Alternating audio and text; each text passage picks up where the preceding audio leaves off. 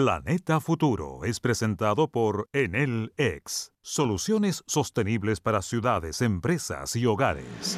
¿Cómo están? Le damos la bienvenida a Planeta Futuro y queremos comenzar, ponga atención porque esto probablemente nos afecta a casi todos los que usamos Internet, los que usamos nuestros teléfonos. ¿Por qué? Porque WhatsApp se viene con una serie de cambios muy importantes. Esto se...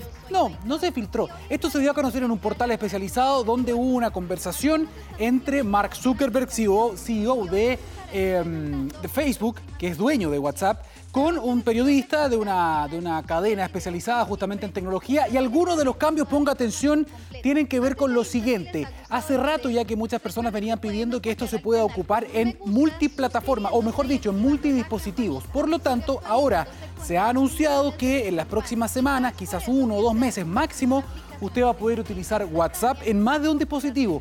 ¿Cuánto? Hasta cuatro dispositivos, incluyendo además iPad de Apple y eso va a venir con una aplicación específica. Pero no solo eso, también se ha dicho que quiere haber algunos cambios en lo que es la intimidad, la privacidad, por ejemplo. Entonces, a esta función de que los mensajes pueden durar un cierto tiempo y uno los puede eliminar, se puede generar también una notificación o una función especial en la que uno pueda poner una cierta duración de algunos días y todos tus mensajes se van a ir borrando. Lo mismo van a hacer, por ejemplo, con algunas fotos, con algunos videos, una función muy parecida a la que tiene Instagram, por ejemplo, que uno puede ver una imagen una sola vez. Bien, esto también se va a adecuar con eh, WhatsApp, pero no es lo único porque la plataforma también tiene otros cambios que nos adelanta un especialista en este rubro. Mire.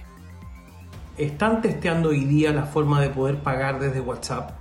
Eh, la, integración con otros sistemas de Facebook también se están probando. Ahí existe el rumor de que prontamente vamos a poder ver cómo la parte Reels, que es el clon de TikTok en Instagram, eh, corra nativamente en WhatsApp vamos a poder tener una modalidad de, o, tendríamos una modalidad de vacaciones o de, que estás desconectado para poder activarla de, de WhatsApp y además tener esta modalidad para poder ocultar conversaciones que quieres leer después con más calma.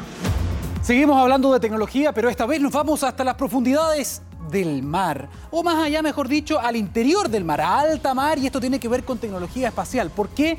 Porque lo que era un rumor en el mercado o la industria aeroespacial se confirmó esta semana. Elon Musk, el eh, fundador de Tesla y en este caso de SpaceX ha dicho que efectivamente está construyendo lo que va a ser la primera plataforma de lanzamiento de cohete en alta mar. En este caso no cualquier cohete, sino que la nave Starship que debería despegar rumbo a Marte, dicen en una primera misión el próximo año. Vamos a ver si esto se puede lograr. Lo interesante entonces es que esto ya toma forma, se había rumoreado, pero ahora se sabe que es cierto. Además, ya se han comprado dos plataformas petrolíferas, ¿no?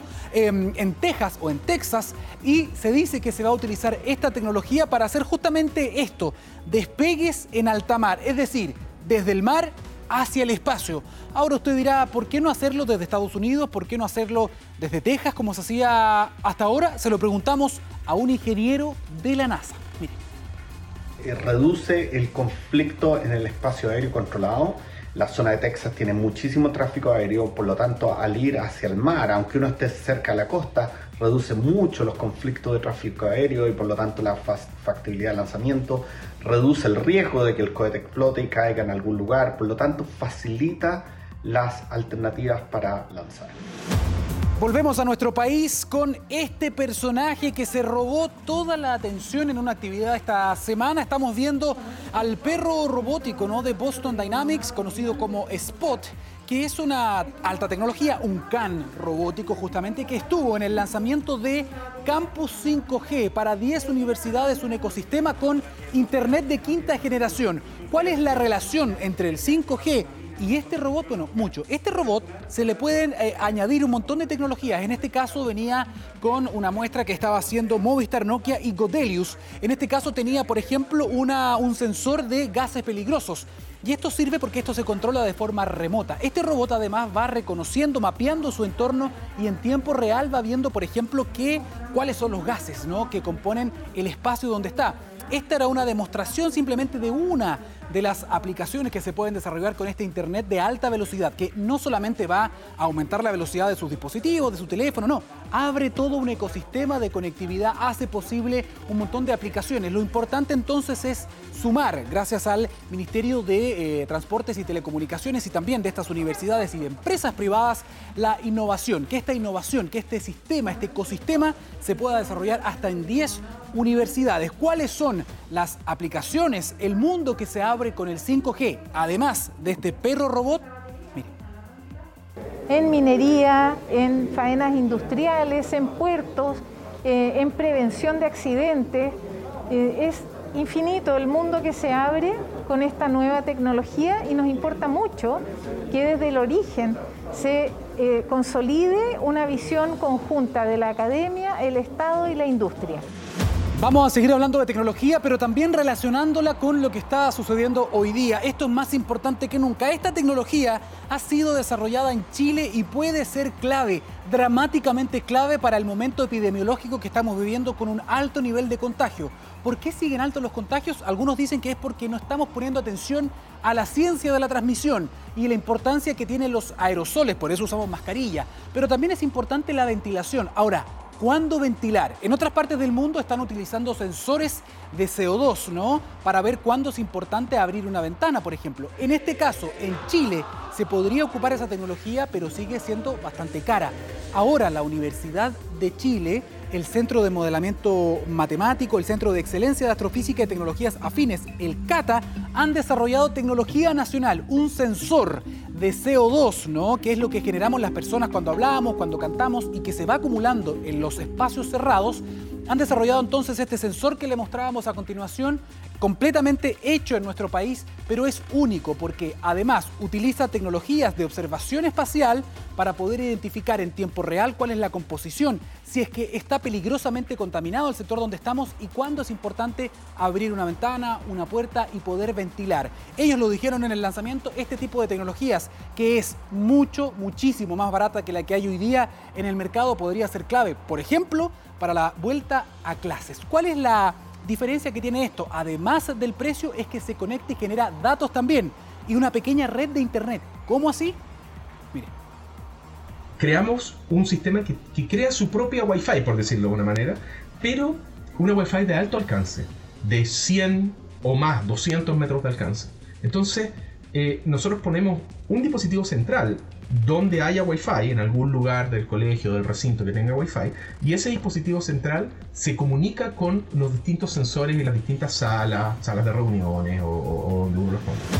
Seguimos con innovación chilena. Lo que están viendo ustedes acá es un desarrollo, un invento. Nos encanta destacarlo hecho por chilenos, por chilenas, que se dieron cuenta que al momento de manejar nuestros residuos estábamos dejando de lado una materia prima muy importante. ¿Para qué? Por ejemplo, para hacer un biocombustible. Y así nace EcoDump, que es un basurero inteligente. Esto está a nivel de prototipado, ya recibió apoyo también de Corfo y está pensado, por ejemplo, para restaurantes, para grandes cocinas, para generar biocombustible. Un gran desarrollo y queremos obviamente potenciarlo, impulsarlo desde acá y darle un espacio en Planeta Futuro. De hecho, conversamos con una de las personas que está detrás de este desarrollo. ¿Cómo funciona? Primero que todo se debe separar los residuos orgánicos del resto de la basura para luego introducirlos en lavaplatos modificados con el fin de aprovechar el uso del agua. Luego esta mezcla de residuos y agua es enviada hacia el exterior, donde se encuentra el ecodam. Aquí los residuos son transformados en biogás para luego acumularlo en un gasómetro que se encuentra a disposición para ser utilizado en las cocinas y así ahorrar desde un 25% en el consumo de gas natural. Vamos a avanzar y queremos mostrarle otro animal que estamos viendo aquí. Yo no sé si se puede poner con, volumen esto, em, directora. A ver si se está escuchando. Miren, estos sonidos que ustedes están escuchando fueron publicados en la revista Plus One como parte de un estudio muy importante. ¿Por qué? Porque hasta el momento no se sabía la riqueza de las vocalizaciones del lenguaje, podríamos decir, de esta especie. Esta es una nutria de río neotropical. Ese animal que ustedes ven es muy solitario.